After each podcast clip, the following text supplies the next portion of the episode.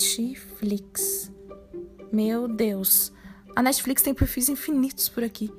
Afinal, o que isso quer dizer sobre o posicionamento da marca e como a gente pode aprender sobre pertencimento com ela?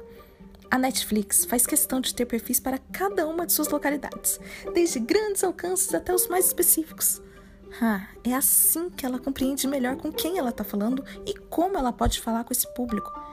E olha aqui, perfis dedicados a mostrar o que é importante para a marca, comunicando valores e gerando identificação, saquei. e como não se sentir mais próximo de uma marca quando a gente vê quem faz ela acontecer no dia a dia, quem é parte dessa construção. Aliás, além das pessoas por trás da marca, que tal mostrar acontecimentos e momentos divertidos desses bastidores? A humanização dos processos é fundamental para criar, enfim, um senso de comunidade.